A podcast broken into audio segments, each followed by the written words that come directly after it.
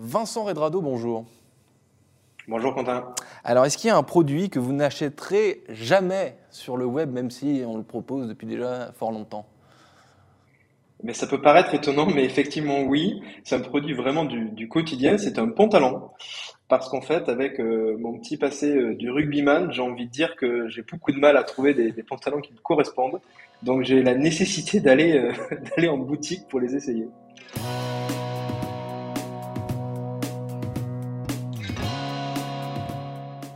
Bonjour à tous et bienvenue au Talk Décideur du Figaro en visio avec aujourd'hui sur mon écran et sur le vôtre Vincent Redrado qui est un ancien rugbyman mais qui est surtout euh, fondateur de DNG Digital Native Group, donc euh, société spécialiste de ces digital euh, natives, de ces sociétés.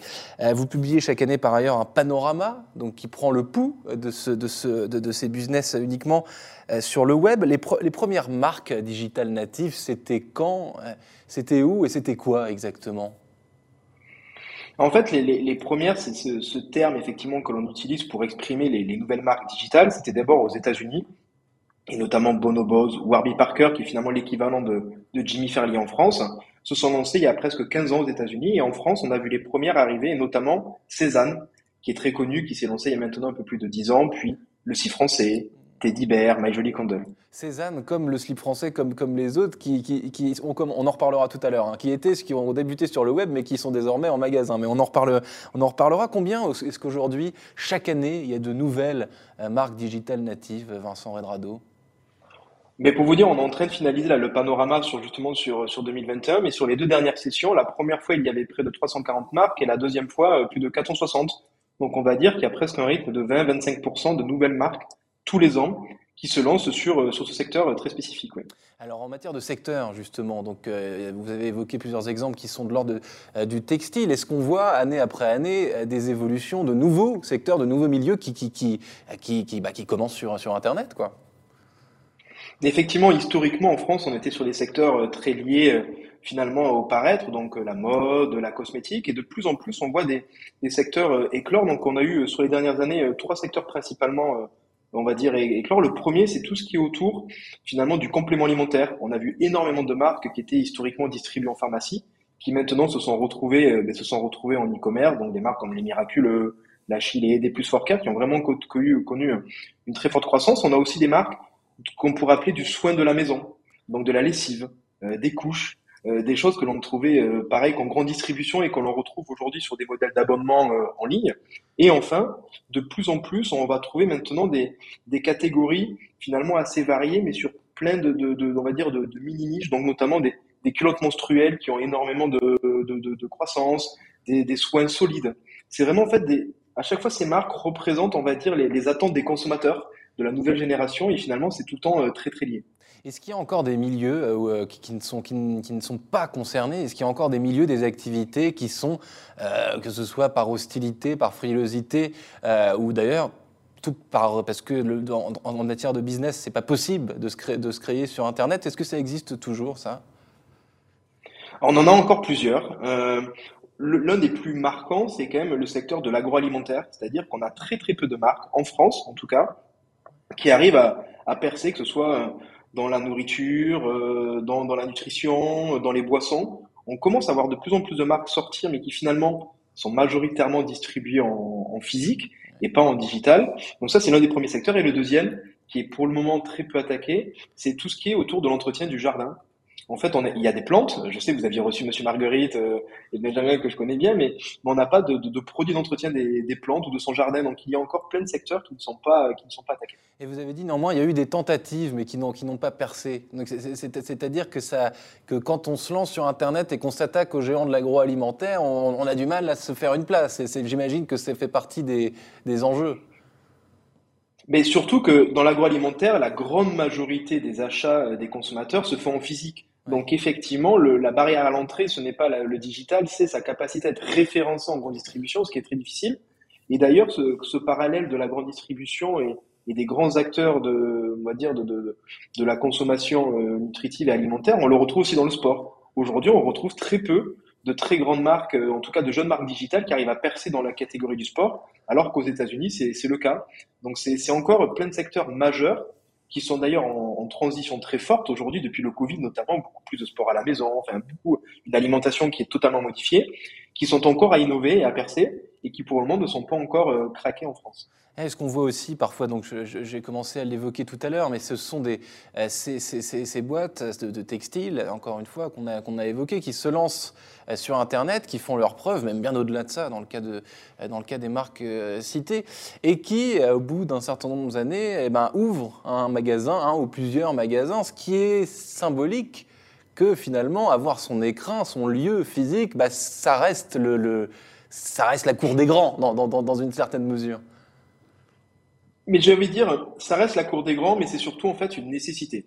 Alors ça peut paraître étrange de dire ça quand on parle de marques digitales, mais aujourd'hui, finalement, ce, ce, ces marques digitales, elles ne sont pas innovantes parce qu'elles ont un site e-commerce. Aujourd'hui, c'est facile de faire d'avoir un site e-commerce. Elles sont innovantes parce qu'en fait, ces nouvelles marques, elles représentent les attentes de la nouvelle génération de consommateurs en termes de distribution, en termes de produits, en termes de production, de marketing, de communication. Et donc du coup, effectivement, euh, c'est extrêmement important à un moment d'aller dans le physique parce que malgré la pandémie, le physique a quand même la majorité, euh, représente la majorité des achats. Et à un moment, surtout, pour parler un peu techniquement, les, les coûts d'acquisition et le droit d'entrée au digital est de plus en plus cher. Et donc, nous, on a tendance à dire finalement que ben, un loyer que l'on paierait en physique, c'est comme finalement un investissement en digital. On se paie son trafic.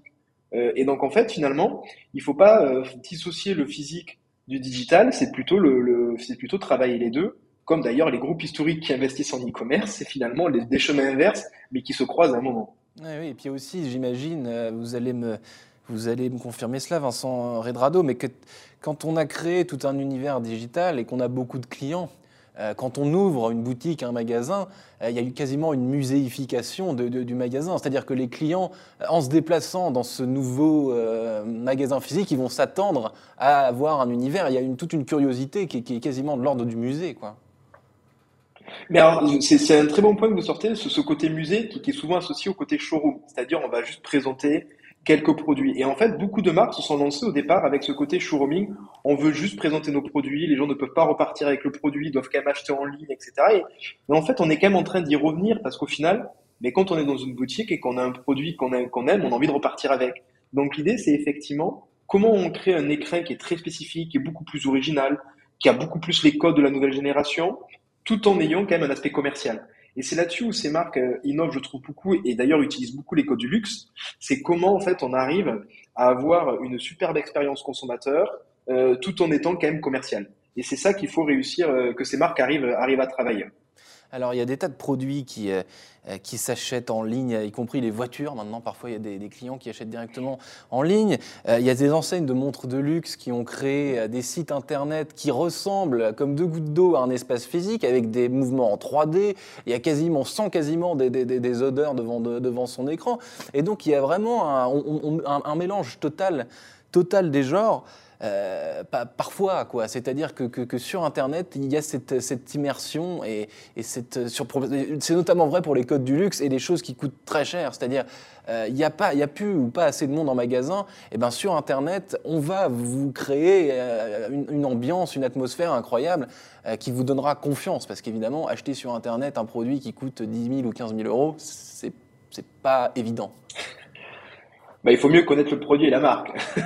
mais, euh, mais en tout cas, vous parlez des voitures et je trouve ça absolument passionnant parce qu'au final, on parle tout le temps des, des marques textiles, de cosmétiques, mais au final, la plus grosse marque digitale, ça reste Tesla. Ouais. C'est quand même la première marque qui a réussi à vendre des voitures à 50, 100 000 dollars et surtout en précommande euh, à très très grande échelle. La majorité du chiffre d'affaires de Tesla vient, ne vient pas de son réseau euh, euh, physique, mais vient vraiment de son e-commerce. Donc c'est vraiment très intéressant. Et pour le coup, le luxe, ce qui est un peu différent, c'est que pour le coup, ils ont vraiment des, des, taux de performance de trafic qui sont très intéressants, mais de conversion assez faibles, parce que justement, on est encore trop dans l'expérientiel, on est dans des pages qui, qui, mettent un temps fou à charger, c'est des, des, expériences très compliquées. Donc justement, il faut réussir à trouver ce, ce, ce, ce mix de je suis très inspirationnel, très beau, très expérientiel, mmh. mais j'arrive aussi à vendre. Et c'est justement Là, tout notre travail, c'est finalement utiliser les clés de succès de ces jeunes marques digitales qui ont compris les codes de la nouvelle génération pour aussi finalement demain accompagner les marques traditionnelles à innover et à s'inspirer de ces codes. Vous, parlez de nouvelle génération, Vincent Redrado, mais pendant, ce temps-là, euh, temps-là, à, chaque solde, les, grands magasins, les magasins sont pleins à craquer. Donc euh, finalement, est-ce qu'il y a un vrai, un, vrai changement de l'innovation? Il y en a certes, mais dans les habitudes de consommation, tant que les boutiques seront pleines à craquer pendant, pendant les soldes, euh, ce sera, ce sera pas une nouvelle, une nouvelle époque, non?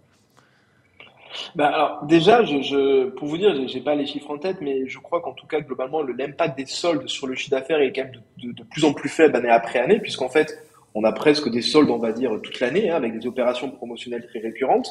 Mais c'est notamment là aussi où le consommateur commence de plus en plus à, à comprendre le fonctionnement. C'est-à-dire qu'on a des marques qui basent leur fonctionnement sur en fait de la promotion constante, donc le prix de base affiché est faux. Et c'est là où toutes ces marques digitales, la plupart innovent, c'est qu'en fait, il n'y a pas de promotion parce qu'elles considèrent que le prix proposé est le bon. Hmm.